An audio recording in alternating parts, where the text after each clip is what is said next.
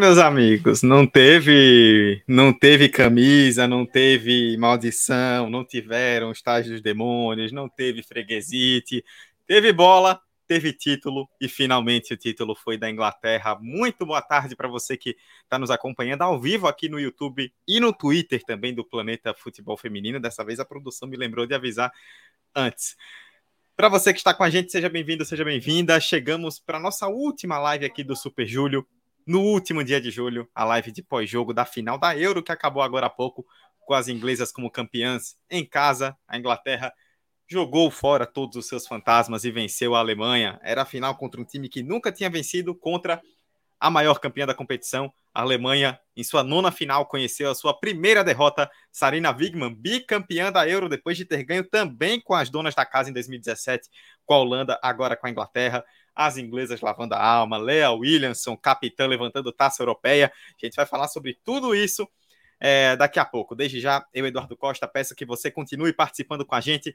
Venha conosco para você que está aí no YouTube, deixe o seu like, deixe o seu comentário, participe no chat. O pessoal já está aqui bombando o chat, a gente vai passar por algumas mensagens daqui a pouco. Quem está no Twitter também deixa o seu like, deixa o seu retweet, deixa a sua resposta, participe com a gente. Lucas Sete perguntando já em 2025 para quem que a mamãe Sarina vai dar o título. É, é, Lucas, eu pesquisei essa informação por isso já antes. Não tem sede ainda, mas quem tiver já pode ficar de olho aí, porque já, já sabe o que fazer para conquistar. O Maicon tá perguntando da Thaís. Você, vocês são maldosos, hein? Vocês são maldosos. Ian Martins, que final foi essa, pessoal? Pois é, que grande jogo, hein, que nós tivemos. Daniel cantando Sweet Carolina. É, Daniel, não teve, hein? Não teve dessa vez, hein, seu Daniel? Dessa vez não rolou. Ana Vinagre desejando boa tarde pra gente. Boa tarde para você também, Ana.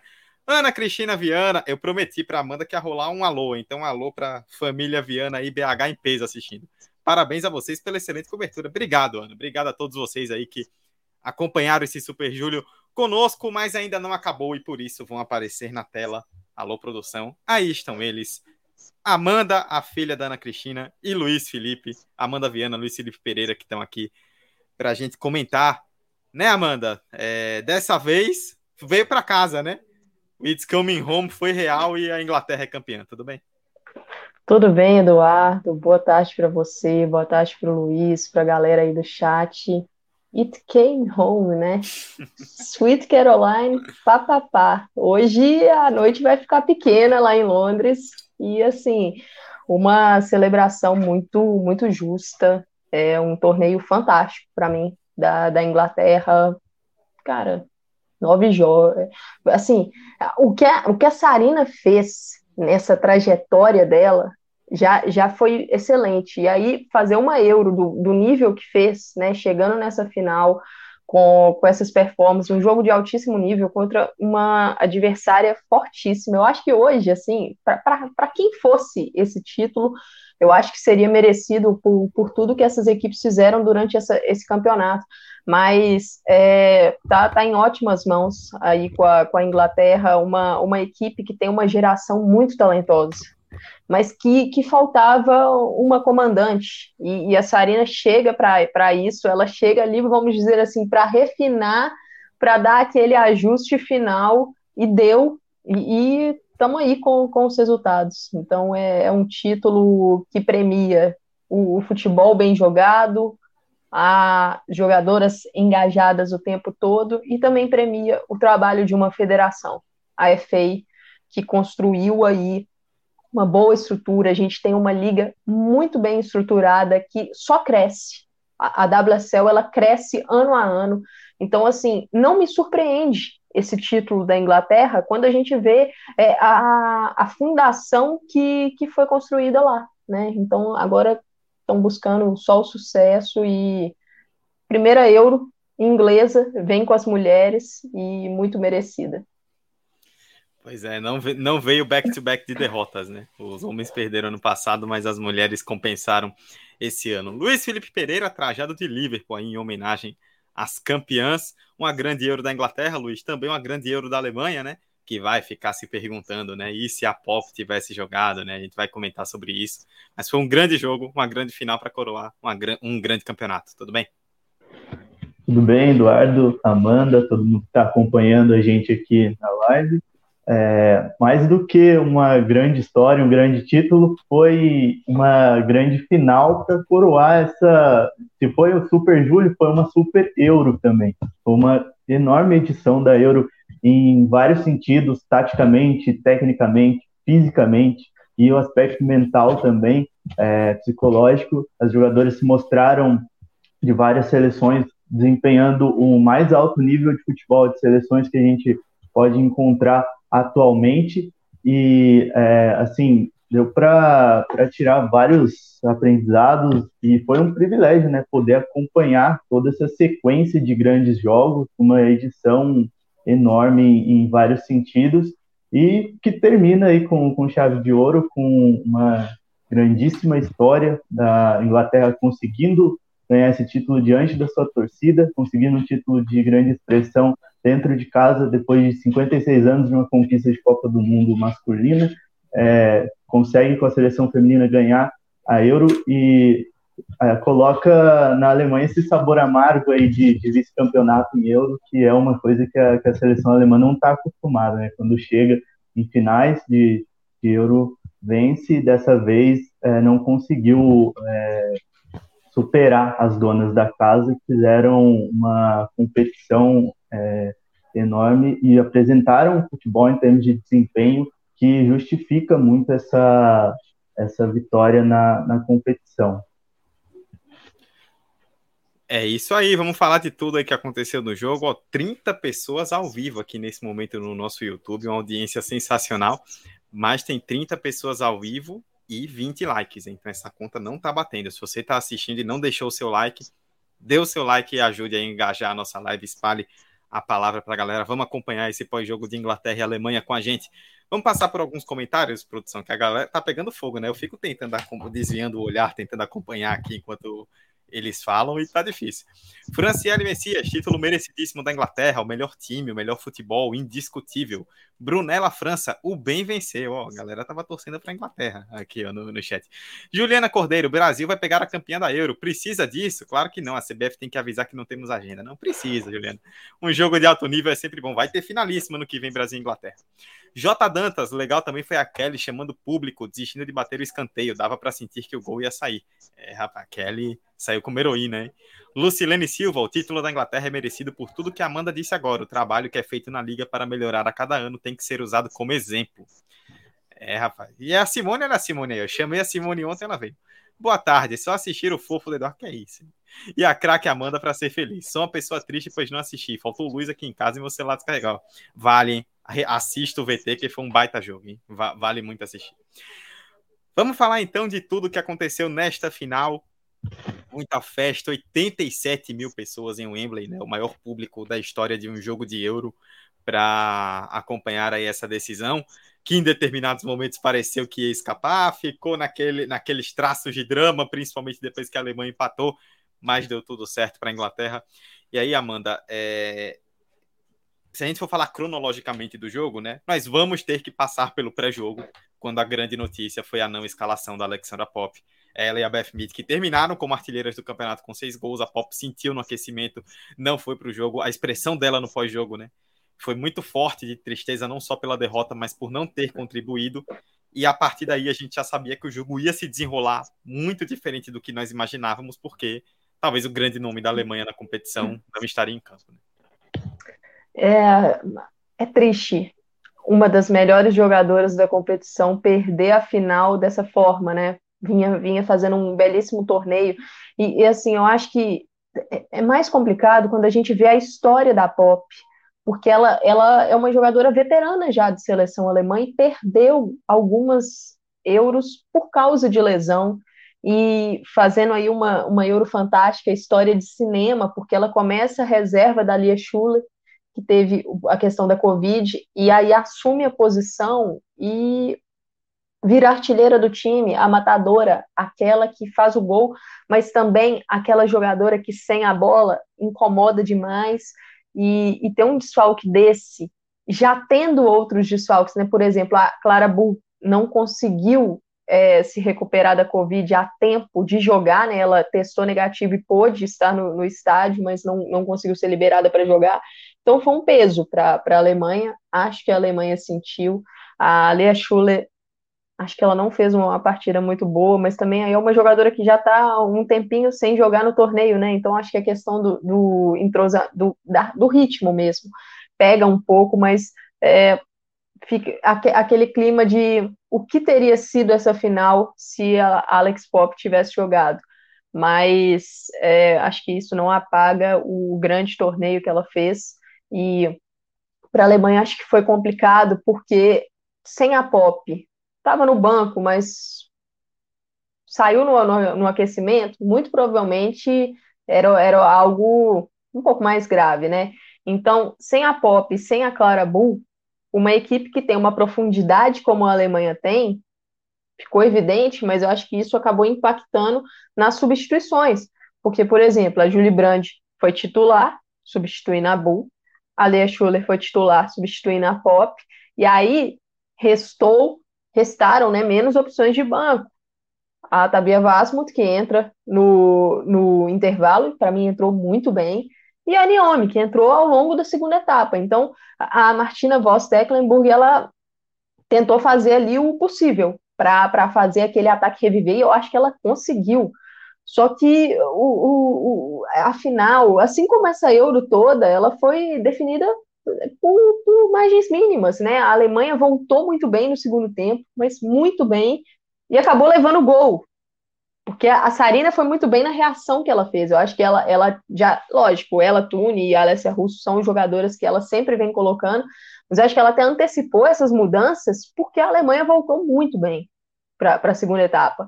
E aí consegue ali uma, uma, um impacto quase que imediato com a Tune.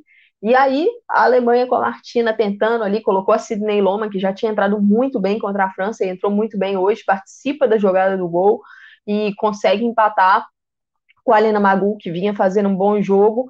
É, só que o problema da Alemanha, eu acho que foi não conseguir capitalizar mais, né? E, e, eu acho que a Pop, lógico, a gente olha e fala assim, se tivesse a Pop ali, talvez teria sido diferente.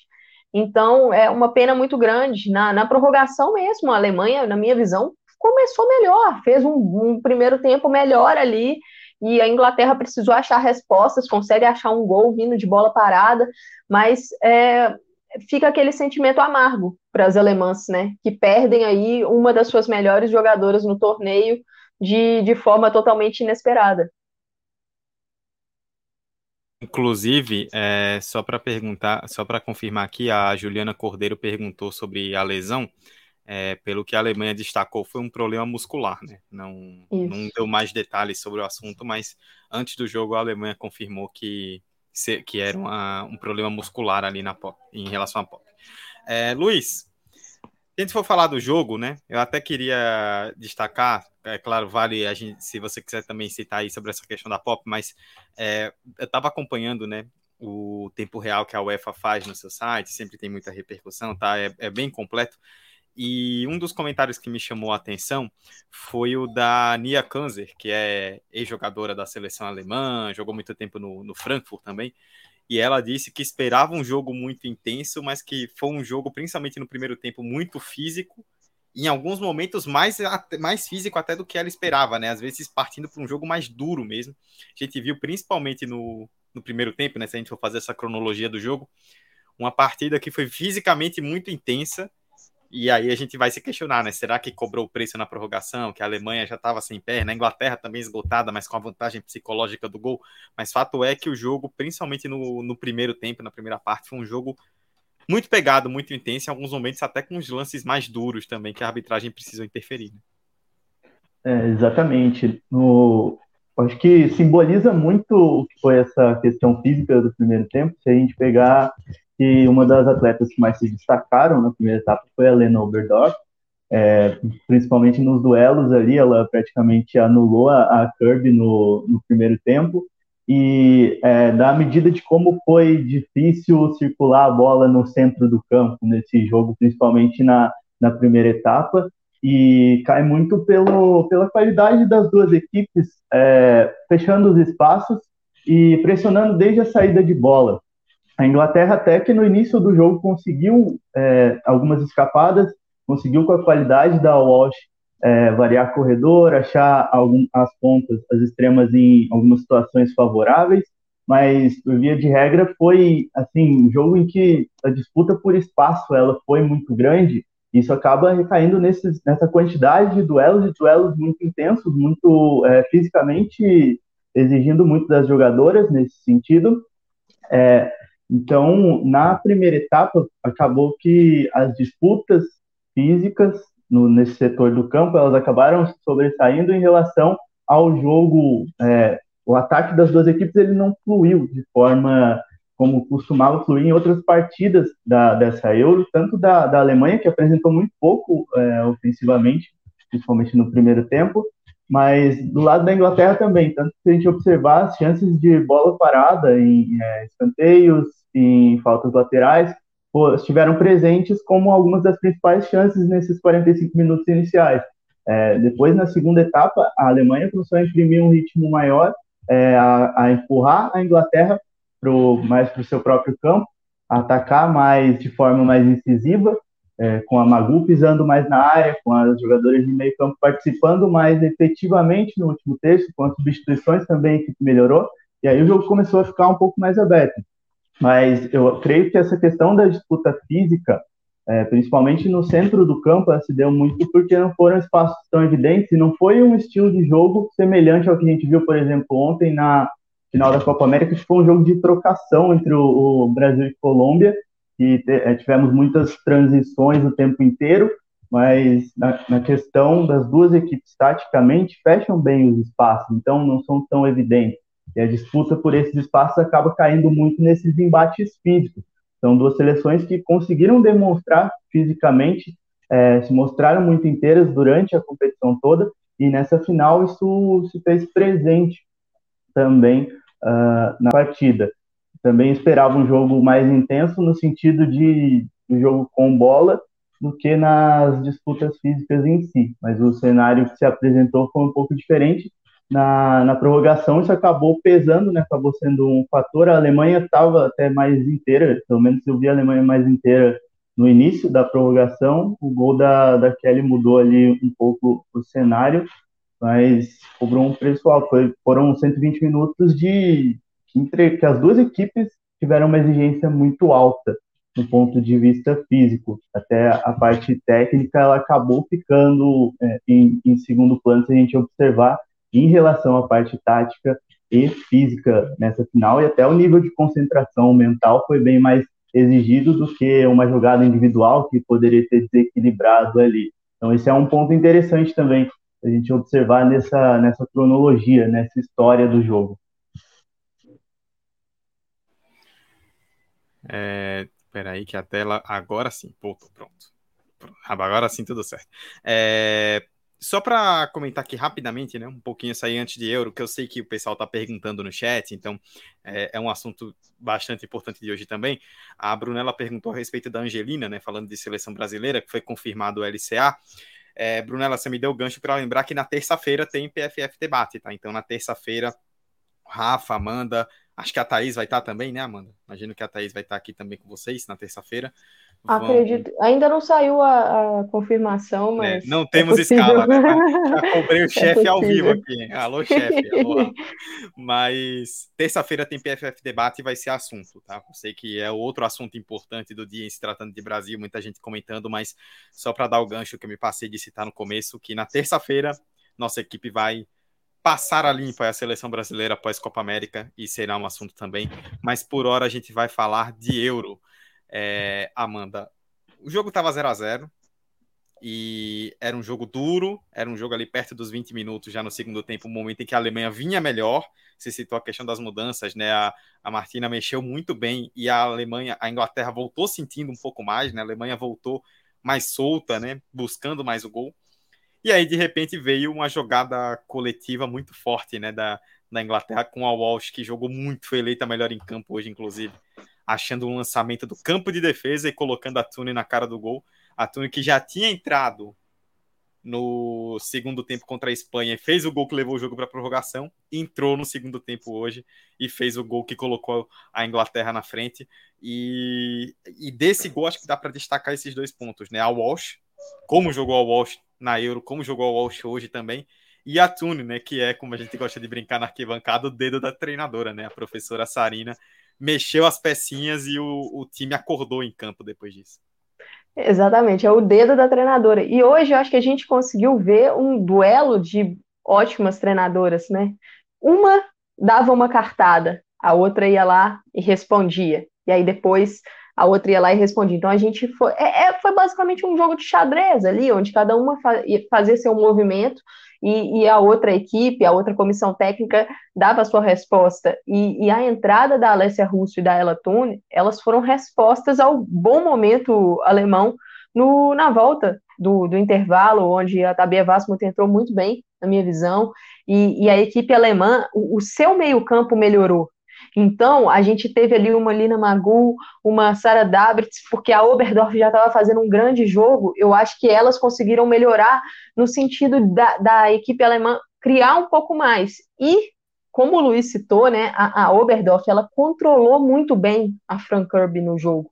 A Kirby teve um momento muito bom, foi no começo da partida, e depois a Oberdorf foi co controlando ela, e, e, a Inglaterra, com essa dificuldade de sair, de construir, a, a Kirby não estava engajando, ela não estava participando. Então a mexida da Sarina trazendo a ela Tune, eu acho que é muito isso. A entrada da Tune, para mim, era mais vital até do que a da Russo. Ela aproveita para fazer as duas, porque a bola não estava nem chegando na Ellen White. Então, para Alessia Russo entrar e a bola chegar nela, eu acho que o papel da Ella Tune ali era vital também. E, e consegue aí um, um resultado imediato, praticamente, com a mexida. Foi, não sei, o gol saiu acho que cinco, seis minutos depois que, que aconteceram as trocas.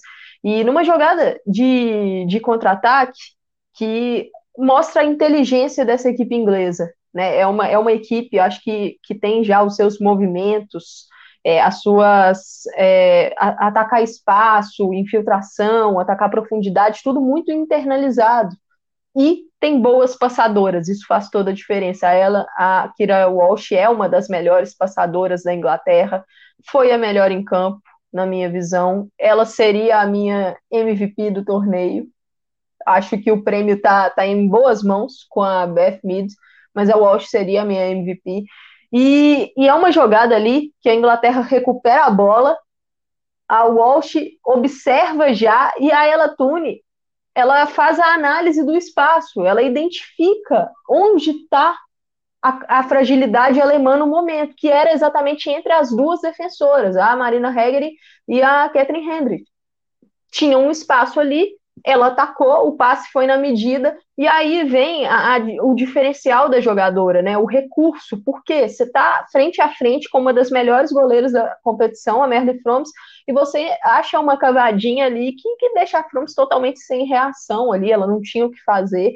Então, foi uma mexida que teve o seu resultado imediato. E a Inglaterra consegue fazer um gol numa jogada que ela é muito forte, que é a transição.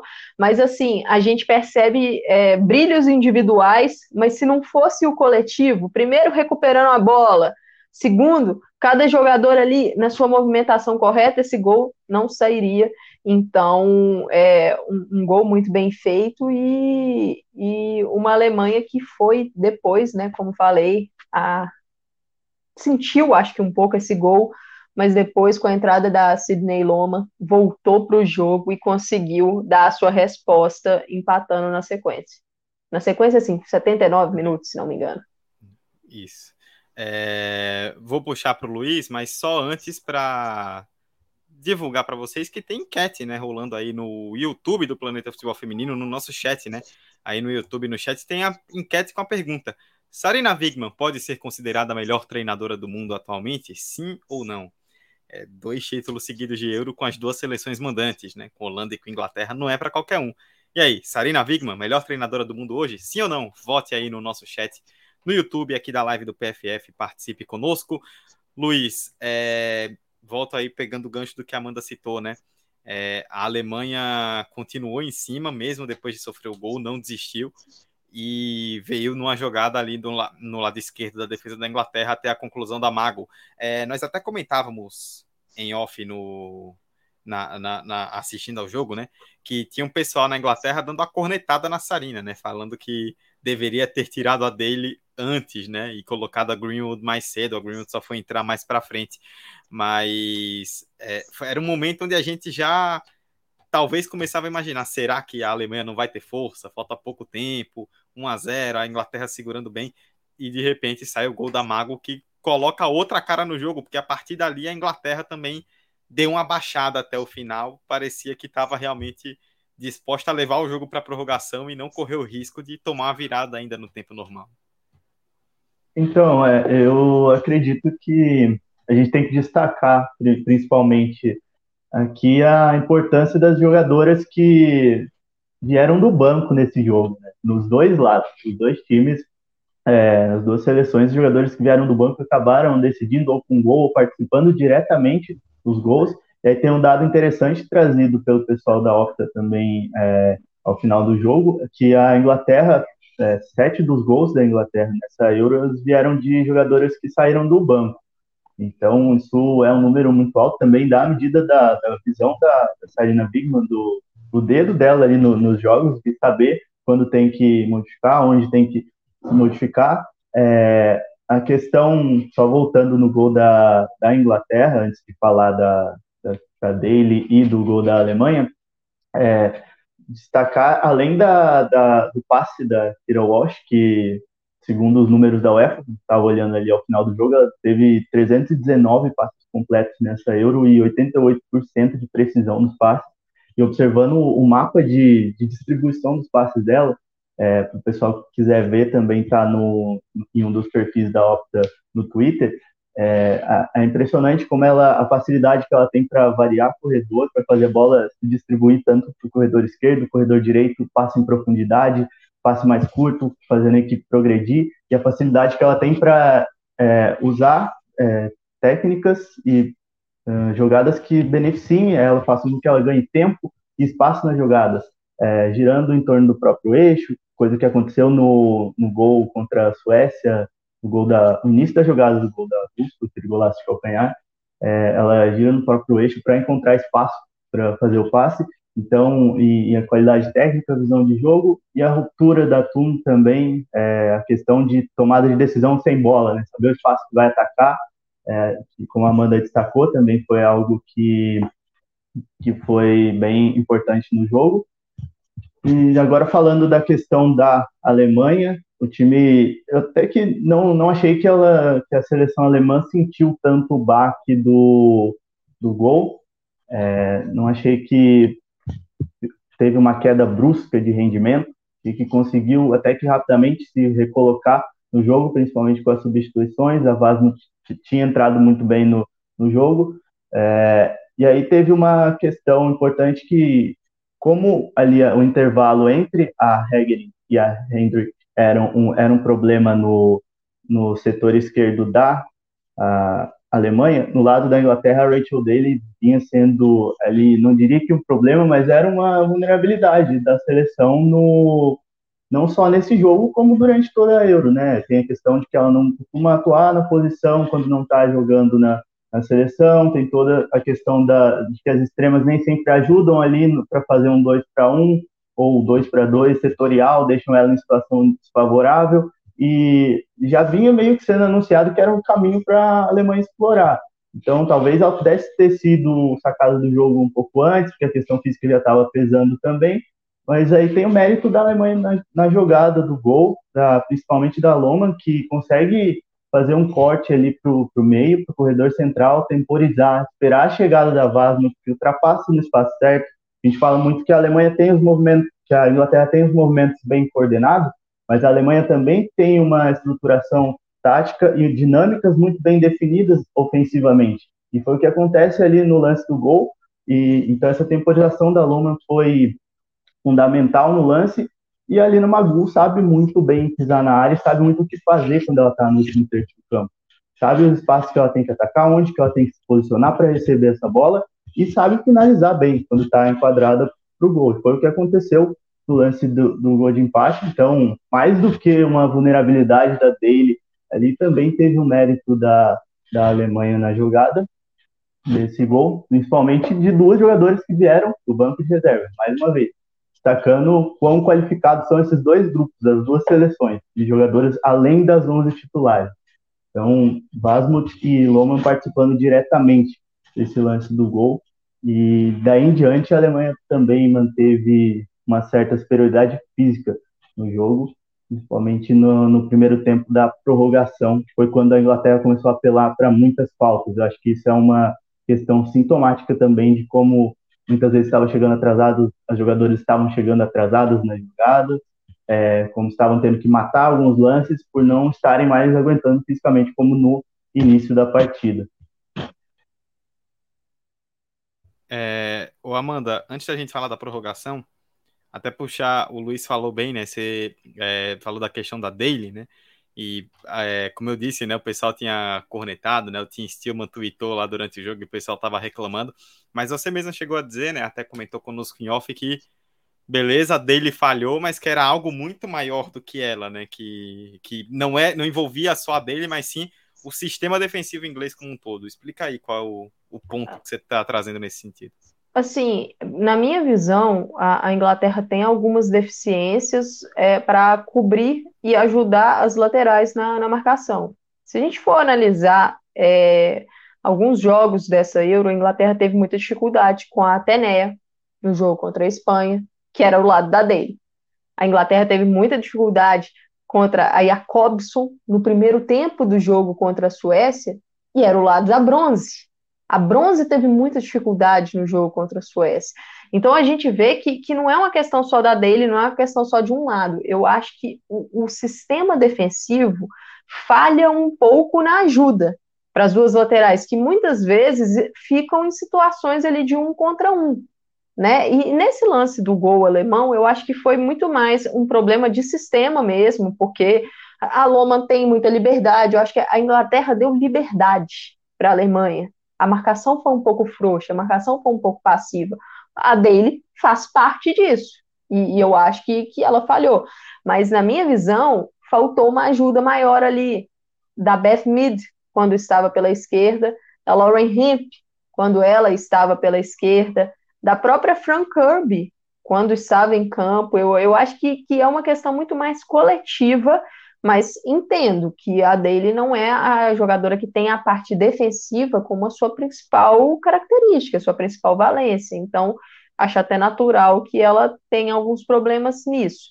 E uma coisa curiosa, que o, o Luiz falou muito bem sobre a jogada do gol, e como os, os movimentos das alemãs também são internalizados, logo na sequência do gol tem uma jogada muito parecida muito parecida. E dessa vez não saiu o gol, se não me engano, foi a Tabia Vasmut que, que, acabou não conseguindo finalizar da forma como ela queria, né? A bola acabou espirrando no pé dela, mas mostra uma, uma jogada automática, né? E aproveitando já de um setor que estava falhando. Então a Alemanha viu que a Inglaterra estava com problemas ali. No, no próprio primeiro tempo, é, talvez a melhor chance alemã, que foi um chute, eu acho que da Alina Magu, que a Lucy Bronze salva de cabeça, a bola estava indo para o ângulo, se não me engano, e a jogada foi da Sven Hutt para cima da dele.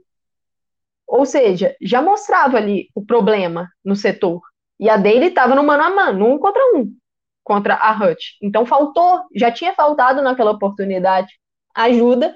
Naquela, naquela oportunidade era a Beth Mead que estava pela esquerda. Então eu acho que, que são, são situações que os adversários viram que poderiam é, machucar a Inglaterra alguns conseguiram, outros não. E aí eu acho que vai muito a questão da, da efetividade na forma como você aproveita as situações que o seu adversário te dá, né? Eu acho que a Inglaterra nessa Euro, lógico, sai como vencedora, mas eu acho que mostrou ter, ter sido mais consistente e contundente para aproveitar as suas chances e sair vencedora. Por quê? Tanto Espanha, quanto Suécia, quanto Alemanha tiveram chances de vencer essa seleção inglesa, mas pecaram em algumas jogadas e não conseguiram concretizá-las. E só uma coisa, um destaque para Mary Earps, a goleira da Inglaterra, fez uma Euro muito boa. E, e, é uma das jogadoras que chegou assim um pouco contestada nessa Euro, porque é a, a, a posição de número um da Inglaterra é uma posição assim. Acho que todo mundo imaginava que seria da, da Ellie Roebuck, a goleira do Manchester City. Só que a Roebuck teve uma temporada com lesões, ela perdeu praticamente metade da temporada lesionada, então ela perde o início do trabalho da Sarina. E aí a Earps chega como a número um da Sarina desde o início. E estava indo muito bem, sem levar gols, consistente. E a Sarina dá sequência para a Earps.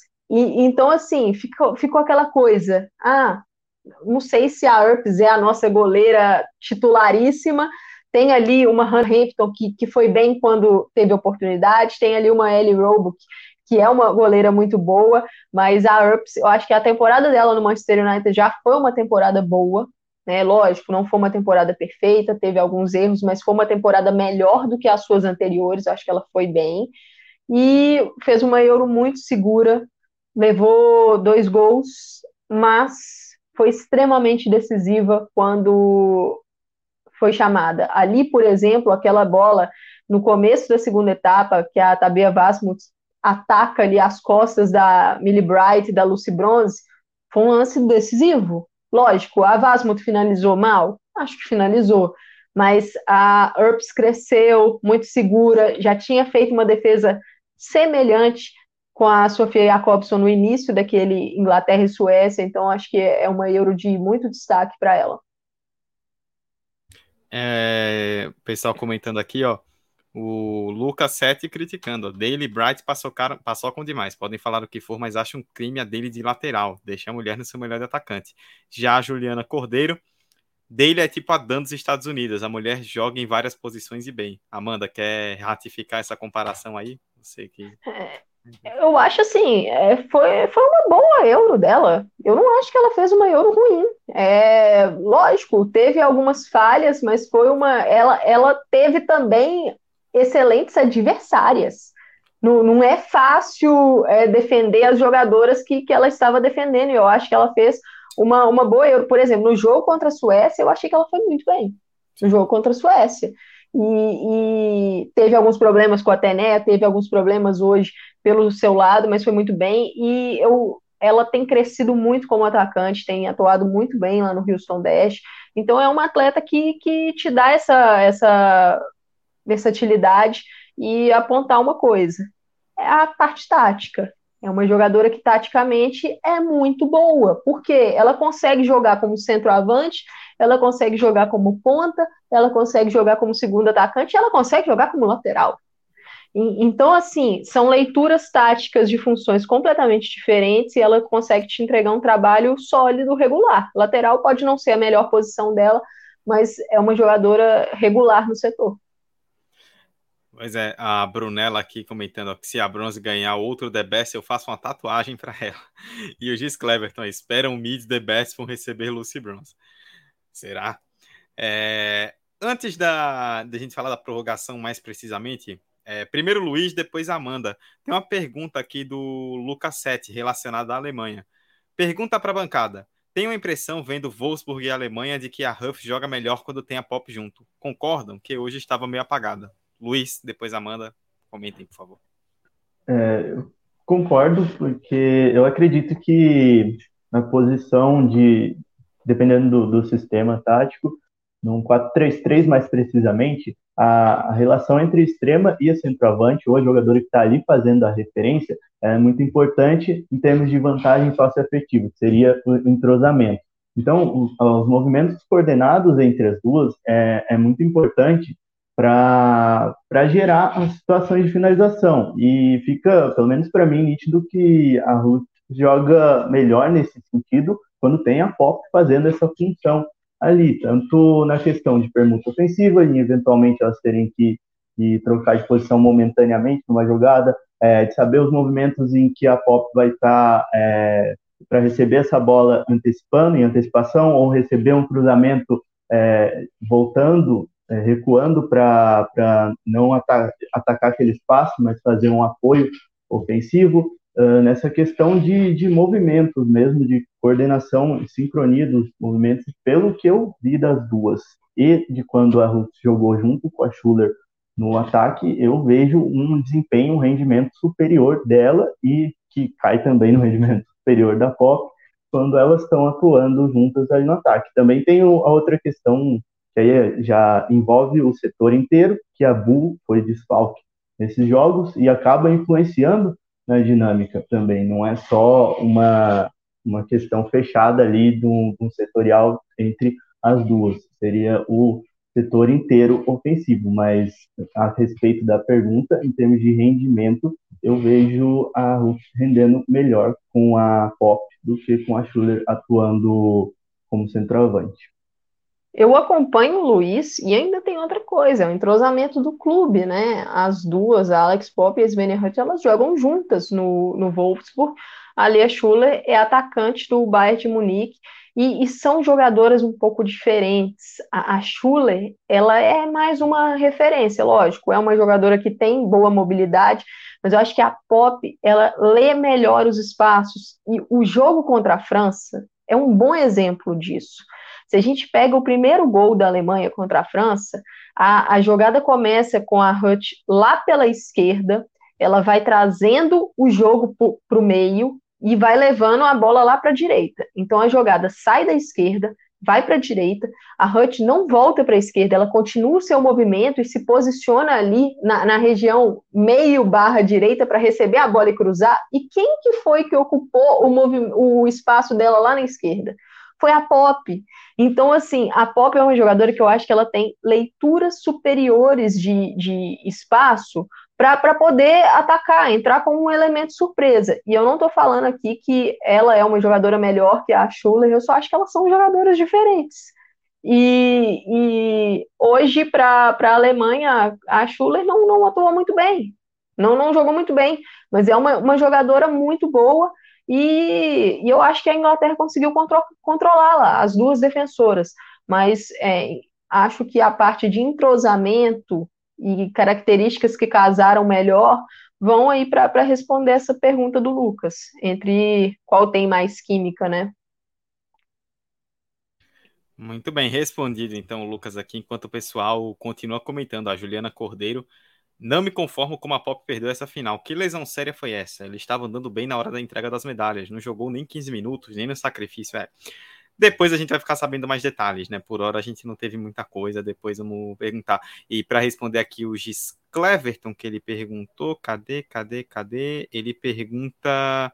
Ó, não encontrei aqui no momento, mas ele perguntou. Ah, ah encontrei quando vai ser o sorteio dos grupos da Copa.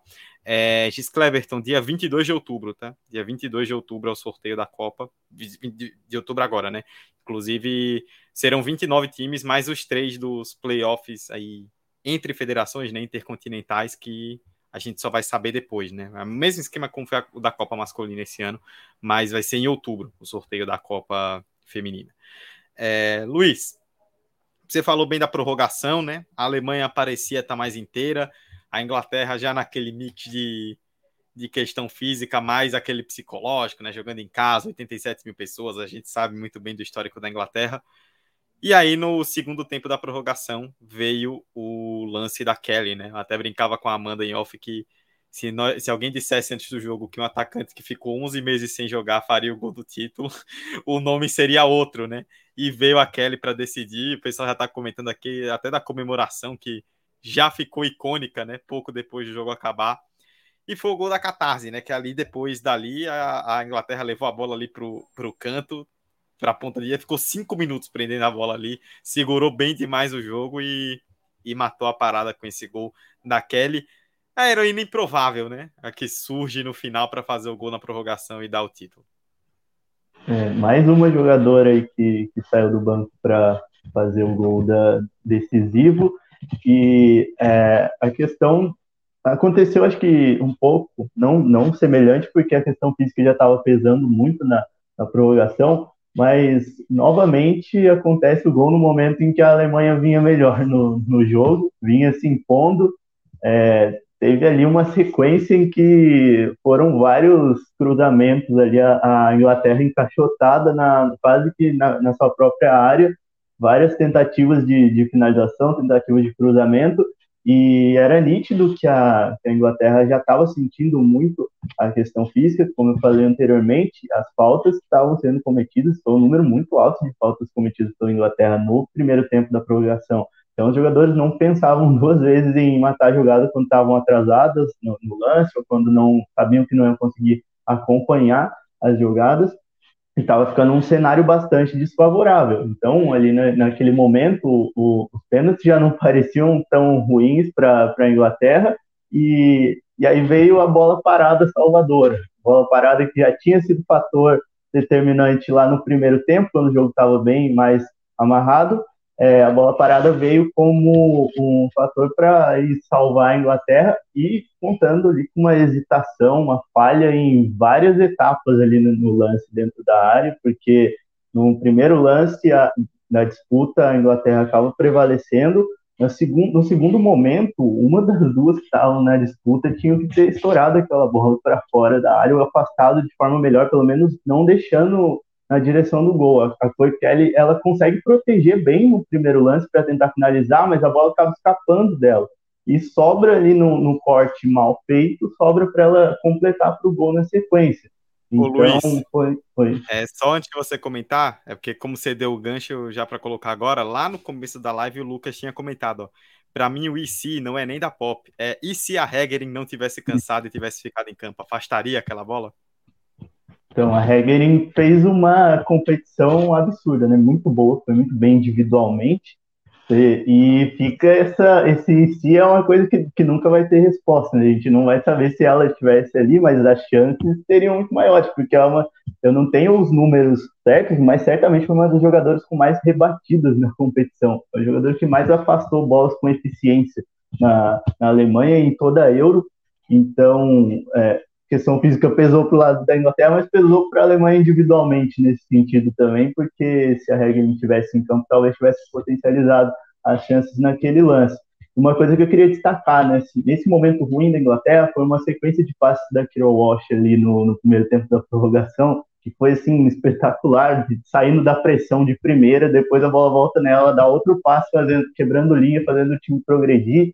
É, e pode parecer algo isolado no, no jogo, mas um momento em que a equipe está cansada, está sem, tá tomando pressão, não está conseguindo manter a posse de bola, você ter uma jogadora que consegue ter esse desafogo com eficiência ali no jogo, é, além de fazer o seu time progredir, vai dar um respiro para quem está correndo atrás da bola no primeiro tempo da prorrogação inteiro.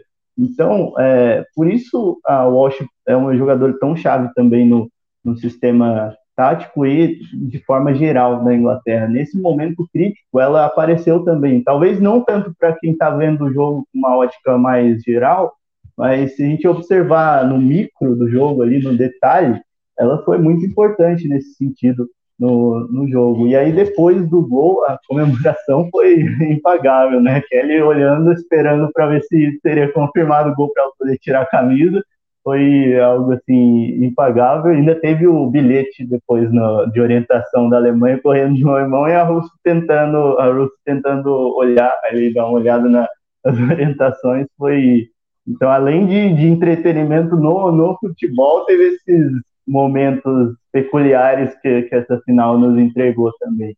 É, e aí, mérito para a Inglaterra de conseguir segurar o jogo depois. Não, não achei nada de, de antijogo, estava dentro do, do que poderia fazer mesmo, levar a bola para lateral, segurar ali, não ter pressa, também é uma forma de se jogar com inteligência. E o baque do segundo gol foi muito grande para a Alemanha, já não, não tinha mais, não indicava ter forças para reagir de forma tão contundente.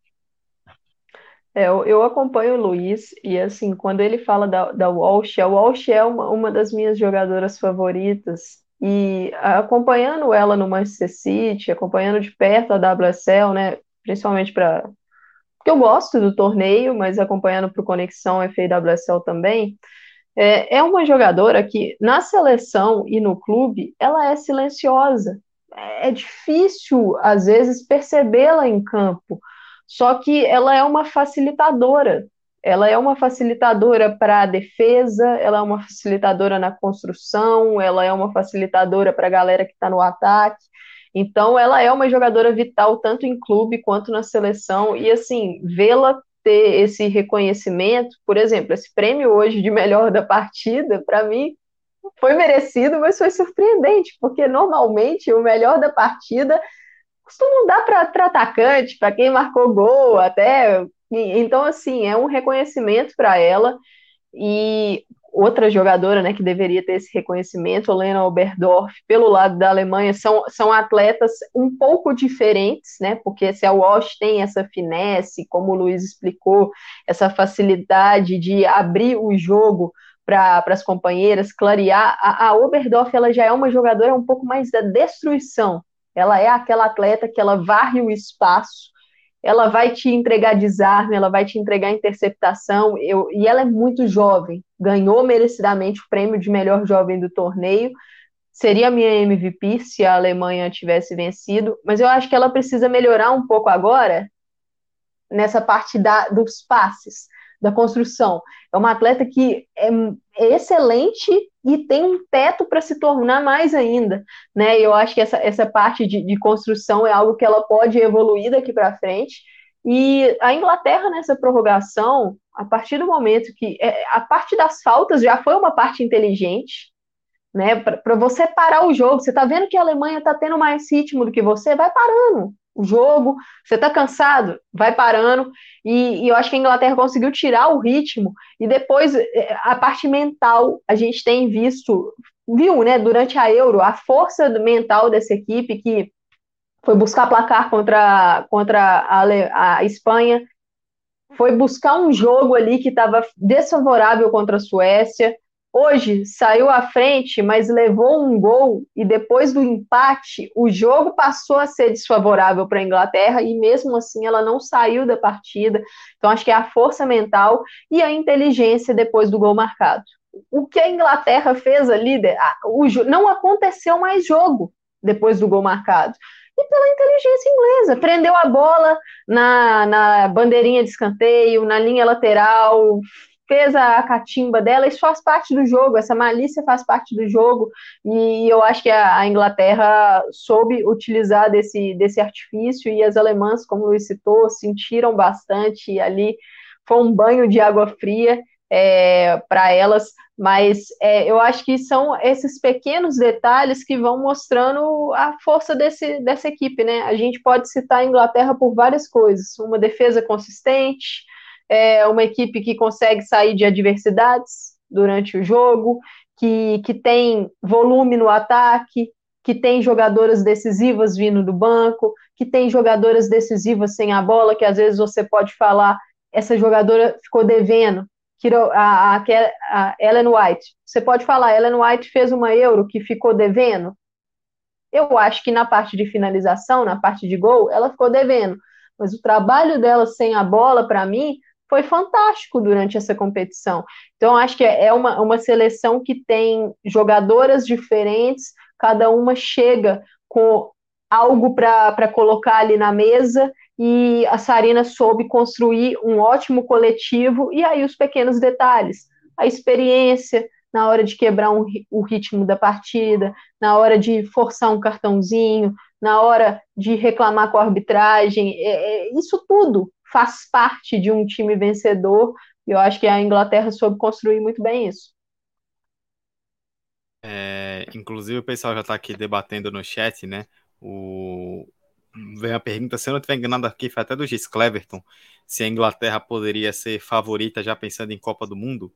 E aí a, a quem respondeu foi a Juliana aqui, ó se já para considerar o top 5 hoje de seleções com Inglaterra, Alemanha, França, Suécia e Estados Unidos.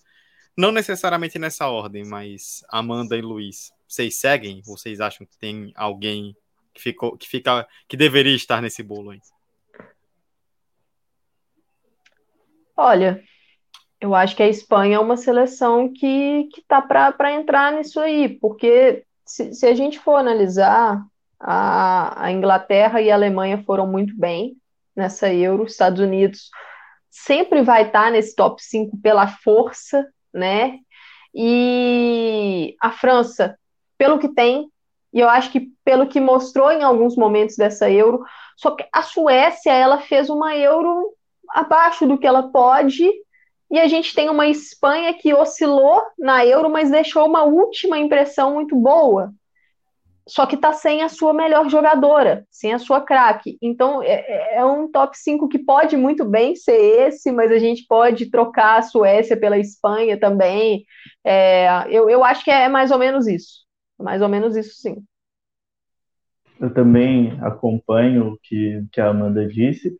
Acho que, é, apesar do, dos Estados Unidos terem enfrentado ali desafios no nível competitivo diferente do que as seleções europeias enfrentaram é, no, na sua competição local, é, é uma seleção que tá, vai estar tá sempre ali por, historicamente, pela força que tem, é, por bola apresentada ainda está né, em estágio de, de reconstrução, de, de reformulação, então é, não vemos um, é, uma seleção norte-americana com a mesma força de, de anos anteriores, mas não, não descartaria desse top 5. E é, em relação à Suécia e Espanha, sigo da mesma forma que a Amanda colocou, e, e eu, eu acrescento que a Espanha tem jogadoras que, se tiverem, se forem potencializadas no, no seu dentro do, do modelo de jogo da seleção, elas têm um potencial muito grande de crescimento ali também, talvez é, até em maior número do que as jogadoras suecas, por exemplo. É, se conseguir extrair-se o máximo dessas jogadoras espanholas, potencializando as características delas, é, um potencial de crescimento para apresentar um futebol ainda mais competitivo. É, sem a, a Alexia, então, tem todos esses fatores que pesam, mas eu vejo aí a Espanha mais dentro desse, desse top 5. É, essa parte, se a gente for analisar, né, a comissão técnica, eu acho que a Suécia tem um treinador que consegue fazer mais diferença do que o treinador espanhol. Então, talvez o caminho dessas seleções passe muito por isso, né? Como a comissão técnica vai conseguir trabalhar com as jogadoras. Pois bem, é... a Alemanha perdeu a sua primeira final né, em nove tentativas, né? Tinham oito finais e oito títulos, um número absurdo, e perdeu hoje a sua primeira. A Inglaterra, na sua segunda final, venceu a primeira. Inclusive, a, a primeira tinha sido em 2009 perdeu para a Alemanha por 6 a 2 né? Alex Scott estava na cabine da BBC hoje e falou que ficou, carregou, carrega para o resto da vida aquela derrota em 2009, que hoje as jogadoras inglesas não vão precisar passar por isso e não precisaram passar por isso muito pelo comando desta que está aparecendo na tela, Sarina Wigman. Luiz, a gente perguntou na enquete, né, é, lá no YouTube, se a Sarina é a melhor treinadora do mundo hoje, né, se ela pode ser considerada a melhor treinadora do mundo. Eu dei uma atualizada aqui agora, foram 25 votos na enquete e 100% votou que sim. Se é a melhor do mundo ou não, é um debate que tem o pessoal dos clubes, né? É uma questão mais complexa. Mas fato é que ganhar duas euros consecutivas de forma inédita com seus países, jogando em casa, é um demonstrativo mais claro impossível do trabalho e do talento que a, a Sarina tem de fazer as equipes jogarem, fazer as equipes não sentirem a pressão e entregar resultados, né? Que um dia desse ela assumiu a Inglaterra e de forma imediata já dá esse título. É o que a gente, até puxando o gancho que a gente estava falando sobre o trabalho das comissões técnicas potencializando características dos jogadores tanto individualmente quanto coletivamente, aí está algo que a Sarina faz de forma assim absurda. É, Pode-se até contestar como ela trabalha, como ela trabalharia com uma seleção que tivesse totalmente em reconstrução, em reformulação, isso é um outro papo. Mas pegando uma seleção com uma base mais ou menos estruturada e que precisa ser potencializada, em um curto espaço de tempo, muitas vezes, ela consegue fazer um trabalho extraordinário, demonstra isso com, é, com essa sequência de dois títulos de Euro, com seleções com características diferentes, com jogadoras diferentes, é, com um modelo, um estilo de, de jogo que vai mudar de acordo com a, com as características das jogadoras, mas é nítido dentro de campo a, a evolução, a evolução rápida e como as jogadoras conseguem obedecer taticamente algo que já foi treinado. É, claramente, dentro do, dos jogos, vão ter situações em que vai da capacidade de improviso da jogadora, vai da capacidade a jogadora fazer algo diferente, desequilibrar individualmente, claro, isso faz parte do jogo, mas prioritariamente a gente observa uma Inglaterra com jogadores que sabem muito bem o que fazer dentro de campo, tanto ofensivamente quanto defensivamente. A gente destaca que a, é tudo uma, um, um bloco só, uh, algo que não é só defesa, vai só a linha defensiva, ataque, a gente olhar só para as atacantes. Não, a defesa da, da Inglaterra ela vai começar com a pressão muito bem executada na saída de bola do adversário, com a Ellen White correndo o tempo inteiro ali de forma coordenada, fazendo movimentos inteligentes para fechar espaços na hora de da saída adversária, identificar, fazer a leitura para fazer essa pressão de forma assertiva, utilizar os gatilhos, os gatilhos são definidos por quem? Pela treinadora, no modelo de jogo. Quando essa bola vai para a lateral adversária, a extrema, o Beth Mead ou o Lauren Hemp vão correr para dar o combate. Então, isso é tudo muito bem treinado, é muito trabalhado em treinamentos. E, além de tudo, vai a questão de conseguir gerir bem o grupo. É, não é fácil você ter jogadoras ali que estão acostumadas a atuar em alto nível, muitas delas serem, algumas delas serem protagonistas, e saber que elas vão ter o seu tempo no banco de reservas, mas que elas vão ser importantes dentro de um contexto. A Alessia Russo, por exemplo, é, havia um clamor para ela entrar como titular por tudo que ela vinha fazendo na, na competição. É, então, trabalhar isso com ela internamente, fazê-la saber que ela vai ser muito importante, potencializada nas características quando ela entrar no segundo tempo, muito mais do que ela iniciar, e não deixar a jogadora é, descontente, desanimada, desmotivada nesse sentido, é algo que também faz parte do papel da treinadora que está ali gerindo todo aquele vestiário.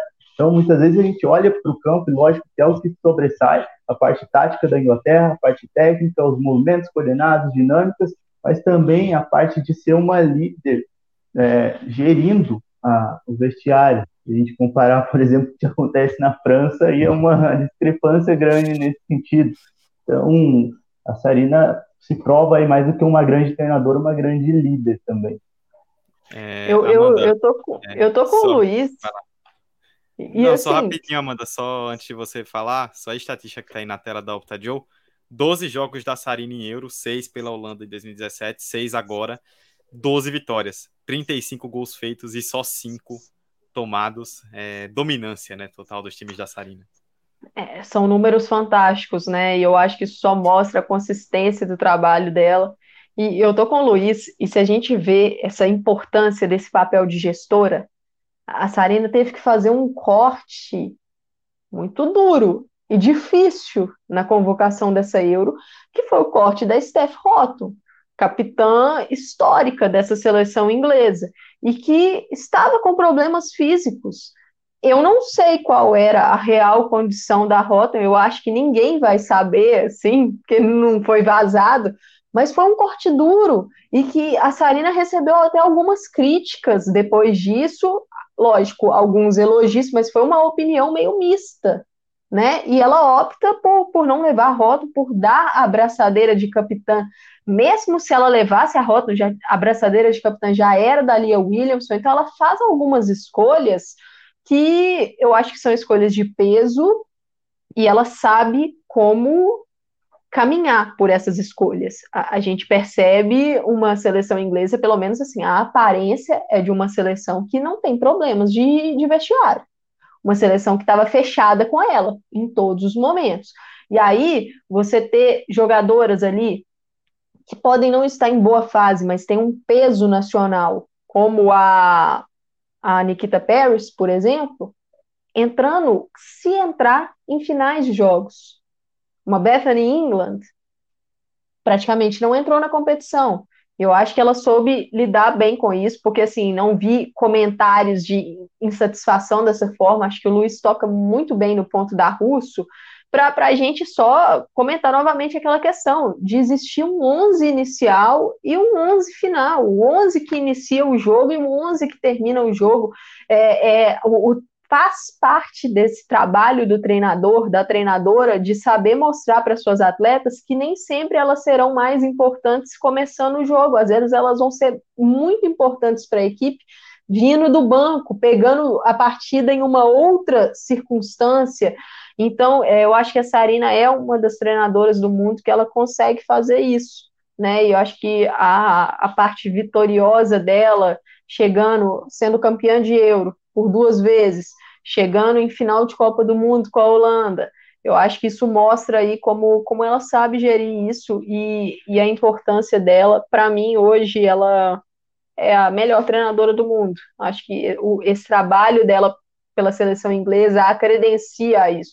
E a gente pode até falar assim: ah, mas olha a qualidade das jogadoras da Inglaterra. Essas jogadoras praticamente não mudaram de outros torneios para cá, vamos dizer assim. A, a Grã-Bretanha, por exemplo, tinha um grupo fantástico na Olimpíada e que foi até é, potencializado com jogadoras ali é, de outras, é, por exemplo, Kim Little.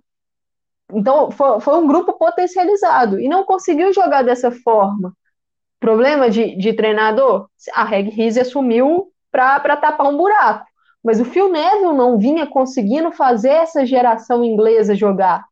Então, acho que isso mostra a, a, o papel da Sarina. É uma jogadora que é uma treinadora que dá confiança a algumas jogadoras, deu confiança a Alessia Russo, deu confiança para ela Tune, bancou uma Lia Williamson na zaga depois de termos visto o quão certo tinha dado a Lia Williamson com a Kira Walsh no meio, ela banca a Lia na zaga para ter um meio-campo com a Walsh, a Stanway e a Kirby. Então, acho que são decisões aí que a gente vai vendo que ela toma que se provaram certas e ela soube navegar diante disso. Por exemplo, a Alex Greenwood, eu posso imaginar a frustração dela de não ser titular nessa Euro porque ela fez uma ótima temporada pelo Manchester City e ela foi a jogadora que caiu para ter o meio-campo com Kirby, Stanway e Walsh. Ela foi a jogadora que caiu porque a Lia foi para a zaga. E mesmo assim, todas as vezes que ela entrou, ela entrou bem. Então, é, eu acho que isso mostra realmente o poder da Sarina para gerir esse grupo.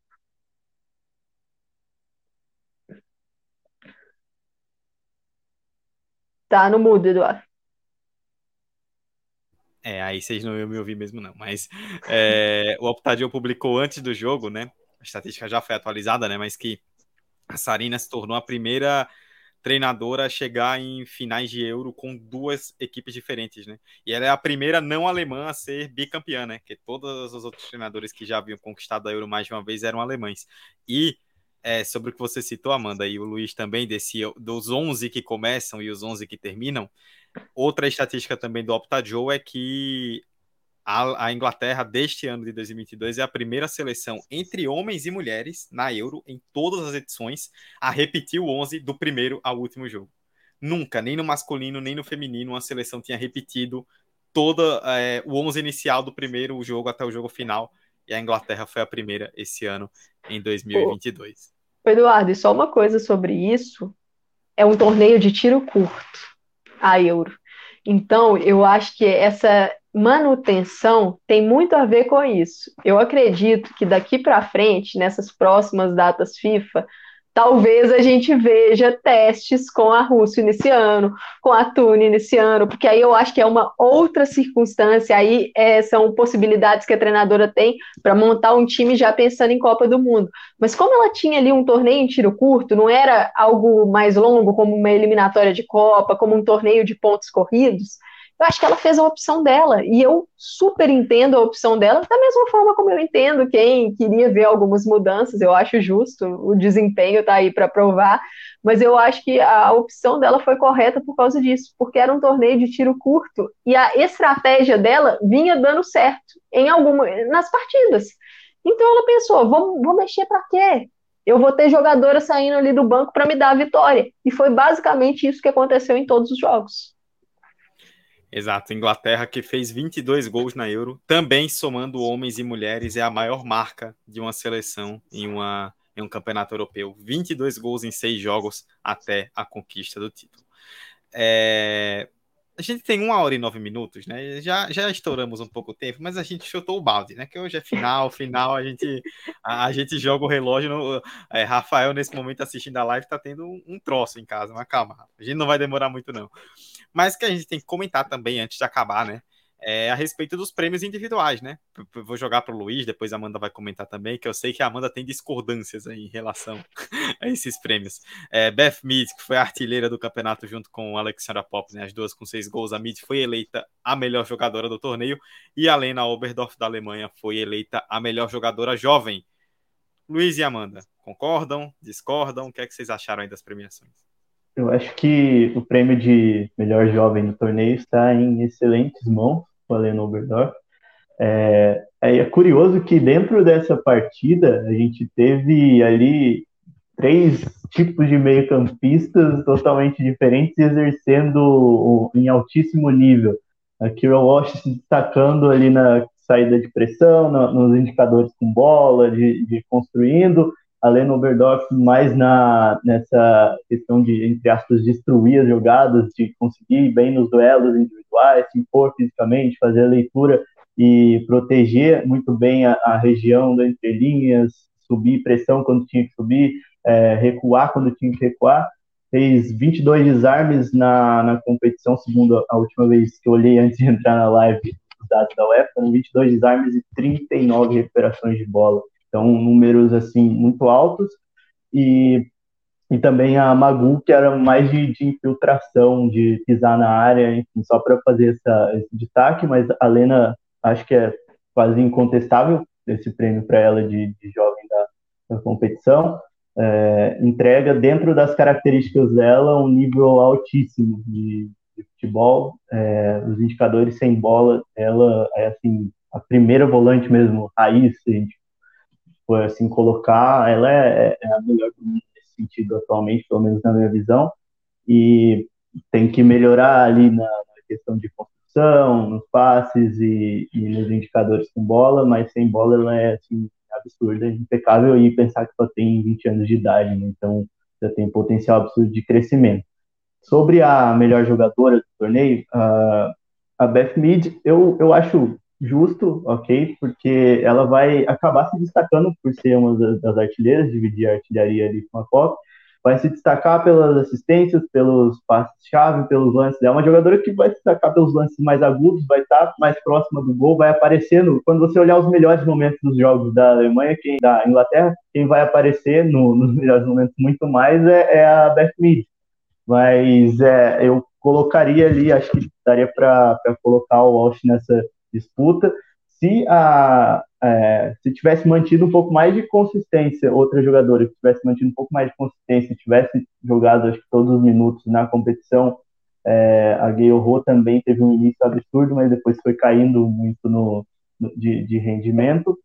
Mas, é, assim, acho que tá, tá em boas mãos para a mid, mas daria para abrir uma discussão desse prêmio. Não dá muito para contestar, porque no, nos números e na, na, questão de ser decisiva, uh, nas estatísticas, uh, no gol, nas assistências, ela vai aparecer muito mais ali. Então, acho que, que tá justo, tá, tá de bom tamanho esse prêmio. O meu raciocínio é igual ao do Luiz. Assim, na, na live pós Alemanha e França, eu já tinha destacado, né, que para mim as duas ali que, que eu votaria seria na, na Lena Oberdorf e na Kira Walsh para final. É, mas é muito difícil você ver uma premiação para meio-campista defensivo. É muito difícil. E, então, assim, eu já imaginava que esse prêmio ficaria nas mãos da mídia ou da pop, a, a, jogadora que estivesse no time vencedor, eu acho que levaria a melhor da competição. Mesmo se a Pop não vence, se a Pop não, se a Alemanha ganhasse hoje com a Pop não jogando, eu acho que ela seria eleita a melhor jogadora da competição. E mas acho que a Oberdorf fez uma Euro fantástica. É uma jogadora que ela demonstra uma maturidade muito grande. E aí tá na aposta da Martina Voss Tecklenburg nela, porque leva ela para uma Copa do Mundo tendo ali 17, 18 anos, não sei, que ela jogou a Copa do Mundo de 2019. Então, é uma seleção alemã jovem e uma seleção que já tem jogadoras com experiência de Copa do Mundo, mesmo muito jovens. E, e é curioso a gente ver, né? Quem foi a melhor jovem da Copa do Mundo de 2019? Julia Vim. Quem é a melhor jovem da Euro? Lena Oberdorf. É o trabalho de base é a importância da construção do processo e você começa a colher frutos. Se a Alemanha não conseguiu colher naquela Copa do Mundo, se teve uma eliminação precoce, veio agora e fez uma Euro muito boa e chega consolidada para uma Copa do Mundo no ano que vem. Então, acho que é a valorização desse trabalho. A Mid é o que o Luiz falou mesmo. Muito difícil ela não, não levar esse prêmio, porque foi a jogadora que mais marcou gols e deu assistências aí no campeonato, gols dividindo com a Alex Pop. Mas acho que a, a influência da Kira Walsh nesse jogo inglês, na competição inteira, foi tamanha que, que ela seria o meu voto e, e eu acho que assim só mostra a, a, qualidade desses dois elencos, porque a gente poderia, estou vendo aqui no chat, o Lucas Sete citou a Marina Regrin, para mim ela fez uma belíssima competição, é, a própria Magu que o Luiz citou, eu acho que a Aslane fez uma competição muito boa pela Suécia, eu acho que foi a melhor jogadora da Suécia, a Gayle Ho, que o Luiz citou também, foi muito bem na minha visão. Então, é uma Euro que, que tem ótimas jogadoras. Eu acho que o nível da competição foi muito alto. Né? E, e assim, eu até citei é, na live de ontem, do pós-jogo da seleção brasileira, que foi muito bom ter esses dois torneios ao mesmo tempo. Eu acho que foi importante ter os dois torneios ao mesmo tempo, para a gente conseguir ter ali uma comparação visual dos níveis e do, do, que a gente pode melhorar. Eu acho que estamos em um estágio de trabalho diferente dessas outras seleções, dessas principais seleções europeias. O Brasil está num estágio de trabalho, num momento ali de processo diferente. Mas é, é importante para a gente ver também questão de fundamento, a parte tática, a parte de atitude, de engajamento. Então, acho que foi muito importante. E, e, algo que, que foi citado também por nós aqui nessa live, né? Essa questão de leituras, leitura de espaço, saber ma mapear o campo, escanear, eu acho que isso também tem muito a ver com estímulo. E a gente percebe que essas jogadoras que atuaram na Euro, pelos locais que elas jogam, pelos seus clubes, pelas suas ligas, eu acho que elas têm muito mais estímulo do que jogadoras que atuam na nossa liga brasileira. A gente precisa evoluir muito nessa parte tática. E eu entendo que temos um problema estrutural. A gente está aí tendo que subir é, muito degrau que já era para estar tá, já era para ter ficado para trás, mas não, a gente ainda está evoluindo nessa parte. Mas eu acho que esses dois torneios ao mesmo tempo mostram o, o tanto que precisamos evoluir ainda nessa parte. É, só pegando o gancho aí do que a falou, acho que essa é a grande lição que fica para nosso futebol sul-americano aqui na, na, nessas duas competições ao mesmo tempo, esse engajamento, a participação sem bola, no, principalmente das jogadoras do meio para frente. Isso é muito discrepante, é notável a diferença. E a gente teve ali muitas, muitos dias um jogo da, da Euro e seguidamente o jogo da Copa América. Então aí ficava ali absurda a diferença, porque ah, não só quando eu digo movimento sem bola, o jogo sem bola, não digo só na marcação, no engajamento de pressionar, saída de bola, também na hora de tomar decisão, leitura dos espaços, onde eu vou atacar, para onde eu vou correr, onde eu tenho que, que me posicionar para dar uma opção de passe melhor. Isso, esse jogo tá, parecia muito mais internalizado, muito mais trabalhado nas jogadoras de meio e ataque das seleções europeias e praticamente em todas elas, é, do que na, aqui no, no futebol sul-americano. Foi-se o tempo de que o jogo se resolvia só com, com bola no pé, só com uma 10 parado para enfiar a bola para atacante ou para extrema, com espaço para jogar. Hoje é, o espaço é reduzido, o tempo para pensar, para se jogar é muito reduzido. Como que se potencializa isso? Aproveitando os espaços, lendo os espaços, jogando sem bola. É, para se ter a posse de bola, você tem que se empenhar também em recuperá-la, você tem que lutar pela bola e também vai ter que pressionar, correr de forma coordenada, de forma eficiente. Isso não adianta só a treinadora trabalhar isso se os jogadores não tiverem é, a consciência de que tem que fazer esse tipo de trabalho sem bola, que elas têm que melhorar nesse sentido e tem que ter esse engajamento. Então, isso é algo que fica uma lição muito grande, muito valiosa, porque vai ter esse enfrentamento entre Brasil e Inglaterra e eu acho que vai ficar bem claro isso. Lógico que a gente espera que tenha uma evolução nesse sentido até a data do jogo, mas é algo que fica muito. A diferença é muito grande, faz um abismo ali, questão de postura, de consciência de, de executar isso. Não adianta fazer de forma robótica também, mas tem que, tem que ter esse discernimento, esse, esse entendimento do jogo. E a constância também, né, Luiz? Porque não adianta a gente fazer isso em um jogo e aí no outro jogo, ah, não, não vou engajar muito aqui, não. Hoje vamos poupar. É, a gente precisa de ter uma, uma consistência, não pode oscilar tanto. Então, não posso escolher o jogo que eu quero engajar, ter uma postura mais firme. Ah, nesse aqui eu vou, vou ficar esperando, vou ter uma postura mais passiva. Não, porque precisa criar uma mentalidade. E, e eu acho que, que esses dois torneios, Euro e Copa América, servem para mostrar isso para a gente, né? A necessidade de evolução e essa parte tática, na minha visão, assim, ó, o Luiz mexe com isso, então acho que ele pode falar melhor essa parte, mas isso vai muito do estudo. Muito do estudo. Eu acho que não adianta só a comissão técnica chegar e falar, porque não é a comissão técnica que vai estar executando isso dentro de campo. O máximo que a comissão técnica vai fazer é falar é, trazer informações, ajustar posicionamento, ajustar é, organização tal, mas são as jogadoras que vão executar. E, e para você internalizar esses movimentos, na minha visão, o estudo da parte teórica, da parte visual, ver o seu jogo, ver o jogo de é, homens e mulheres que fazem isso, de forma é, mais precisa, eu acho que isso faz muita diferença. E eu acho que o, a, não só a seleção brasileira, mas acho que o futebol brasileiro precisa evoluir nessa parte, o nosso campeonato precisa evoluir nessa parte.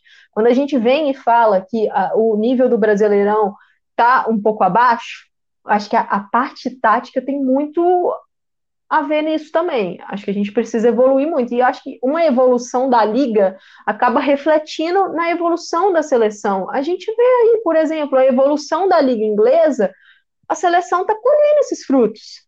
Né? Eu, eu acho que, que isso faz muito, muito, muita diferença.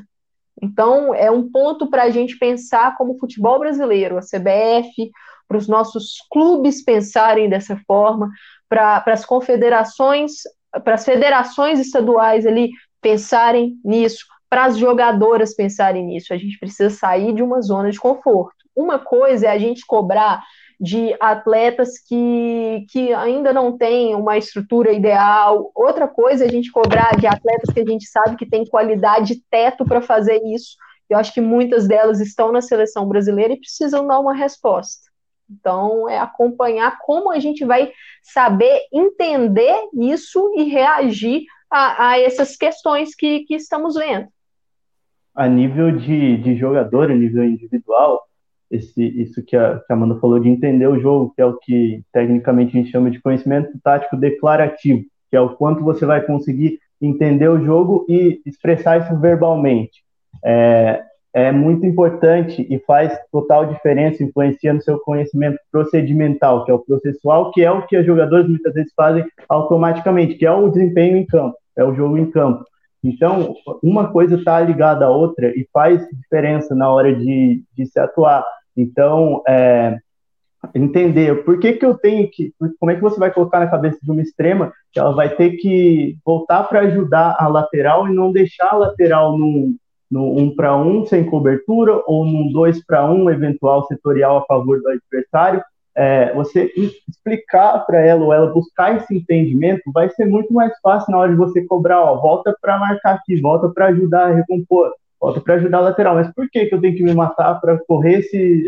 Entendeu? É, às vezes isso acaba sendo uma, uma influência muito grande. Então, é, tanto partir das jogadoras, essa busca por esse conhecimento, mas também conseguir transmitir para elas de uma forma que faça sentido, de não só colocar as regras de ação, a, as ordens no, do treinador para as jogadoras. Então, num, é um processo que vai vai ter que ser um movimento coordenado de, de várias partes ali, não só partir de quem está de cima para baixo na pirâmide, não só partidas jogadoras também.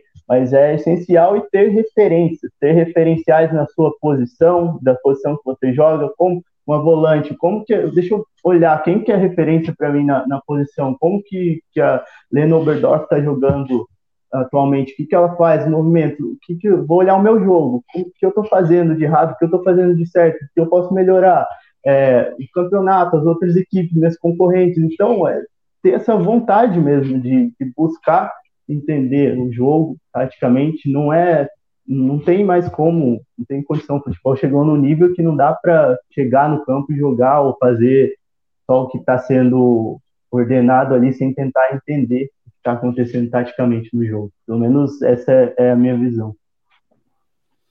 É, eu gostei que a gente já já deu um teaser para terça-feira, né? Terça-feira tem PFF debate, onde nossa equipe vai passar aí por seleção brasileira e falaremos bastante sobre isso também. Uma hora e 25, meus amigos e minhas amigas. É, só para destacar, né? A, a, Amanda tinha citado mais cedo a Mary Earps. A Earps no pós-jogo falou, né? Ela, ela disse aqui, acabei de olhar aqui no site da ela falou: Eu fiz as pazes comigo mesmo, tendo terminado, no caso, terminado a passagem pela Inglaterra, há muito tempo, que ela voltou a ser convocada só com quando a Sarina chegou, né? Eu estive em um lugar muito sombrio e estou muito orgulhosa de ter um momento incrível como esse para lembrar com essa equipe fantástica. E a Sarina respondeu, Amanda, a nossa questão lá do, do da arquibancada, né, da pulseirinha, que ela estava futucando a pulseira ali no braço. Ela disse que foi em homenagem à irmã dela que faleceu antes do torneio. Então ela colocou ali uma pulseirinha para homenagear a irmã e no final deixou, é, sentiu a marca dela ali também. E também outra, questão, outra estatística, né? Vocês falaram da mídia, melhor jogadora. A mídia terminou o campeonato com seis gols, junto com a Pop, foram as artilheiras do campeonato. Elas igualaram a Inca Grings, a alemã que em 2009 também fez seis gols. Era a maior marca de uma artilheira de Euro, né? A Grings, de forma isolada, era a única que tinha feito seis gols em, em, um campeonato lá em 2009, justamente quando a Inglaterra, a Alemanha foi campeã contra a Inglaterra. Esse ano, Beef, é, Mid e Pop, é, com seis gols, igualaram esta marca quase uma hora e 27 minutos e a gente vai fechando aqui a nossa live, a última live do Super Júlio, né? Acabou. Parece que começou ontem, né? E passou voando e acabou. E antes da gente se despedir, eu queria até, em nome do Planeta Futebol Feminino, né? De todo mundo que passou por aqui nas lives, né? Ou no, no site, nos spaces, nas redes sociais, toda a equipe que contribuiu, agradecer não só a toda a equipe que foi que fez, teve um trabalho gigantesco, né? Ontem a gente já estava fazendo live hoje, né? Quase uma da manhã e Dona Amanda já estava aqui no YouTube participando de live com o Rafa e com a Thaís e agora a gente continua. Mas também a todos vocês, né? A gente tem 29 pessoas aqui, começamos com 30, Continuamos com 29 depois de quase uma hora e meia, né? Ontem, quase meia-noite, tinham mais de 50 pessoas é, simultâneas, né? Então, se a gente fez todo esse trabalho aí durante o mês de julho, com Copa América, com Euro, com Copa Africana, com torneio feminino da CONCACAF, com Oceania também, se a gente fez todo esse trabalho que foi muito trabalhoso, mas ao mesmo tempo muito prazeroso durante esse mês, foi porque vocês nos deram audiência, nos engajaram, participaram, acertamos, erramos, faz parte, sempre com críticas construtivas também. O pessoal aqui, mesmo quando, mesmo quando discorda ou quando concorda, sempre com comentários construtivos, e isso é muito legal, isso é muito importante. A gente agradece a todos vocês que estão aí do outro lado da tela e que nos acompanharam, né, nos deram essa moral aqui durante um mês inteiro e não para, tá? Que vem agosto aí, agosto tem Brasileirão, tem Mundial Sub-20, é, preliminar da Champions, as ligas europeias, é, tem muito futebol feminino. Julho fica por aqui, mas a gente continua com vocês esperando que vocês continuem conosco também. E a imagem que fica é essa aqui, ó, que vai aparecer na tela agora. É a imagem para a história, né? Vimos uma campeã diferente, não é comum a gente ver uma campeã diferente cinco na história, né? Tivemos Alemanha, Suécia, Noruega, Holanda e agora a Inglaterra. Lucas 7, mais uma live aula perfeita para coroar essa cobertura extremamente sensacional dessa equipe, não. Simone Batista, grande Simone, obrigado PFF, Super Júlio, foi muito bom. É, foi, foi bom porque vocês também são muito bons do outro lado, né? Juliana Cordeiro deixando os parabéns. A gente agradece aí a todo mundo. Gustavo Catala, o Catala, espero não ter errado a pronúncia. Passando para deixar aquele like, principalmente parabenizando vocês do PFF pelo excelente trabalho na cobertura, tanto da Euro quanto da Copa América. É, é, o, é o que vocês exigem, né? O nosso trabalho é nesse nível porque nossa audiência exige nesse nível, né? Se, o, se a final da Euro foi hoje, o nosso pré-jogo não começou hoje, começou na quarta-feira, já depois das semifinais, com pesquisa, com, com muita busca, com muito estudo, com muita opinião para entregar esse conteúdo aqui para todos vocês. Eu, Eduardo Costa, estive com Amanda Viana, com Luiz Felipe Pereira. Estamos aqui batendo praticamente uma hora e meia de live. E o Maicon vai à Inglaterra. O Maicon torceu pela Inglaterra o mês inteiro. Está contemplado. Amanda, prazer. Grande live, grande euro, grande mês de julho. E ficamos com a história da Inglaterra campeã que vamos contar aí para o resto das nossas vidas que a Inglaterra jogou a freguesite crônica no lixo e venceu a Alemanha. Valeu. Valeu, Eduardo. Prazer imenso estar aqui com você, com o Luiz, Rafa que está aqui no, nos bastidores, está mandando um abraço para a galera também, o Rafa.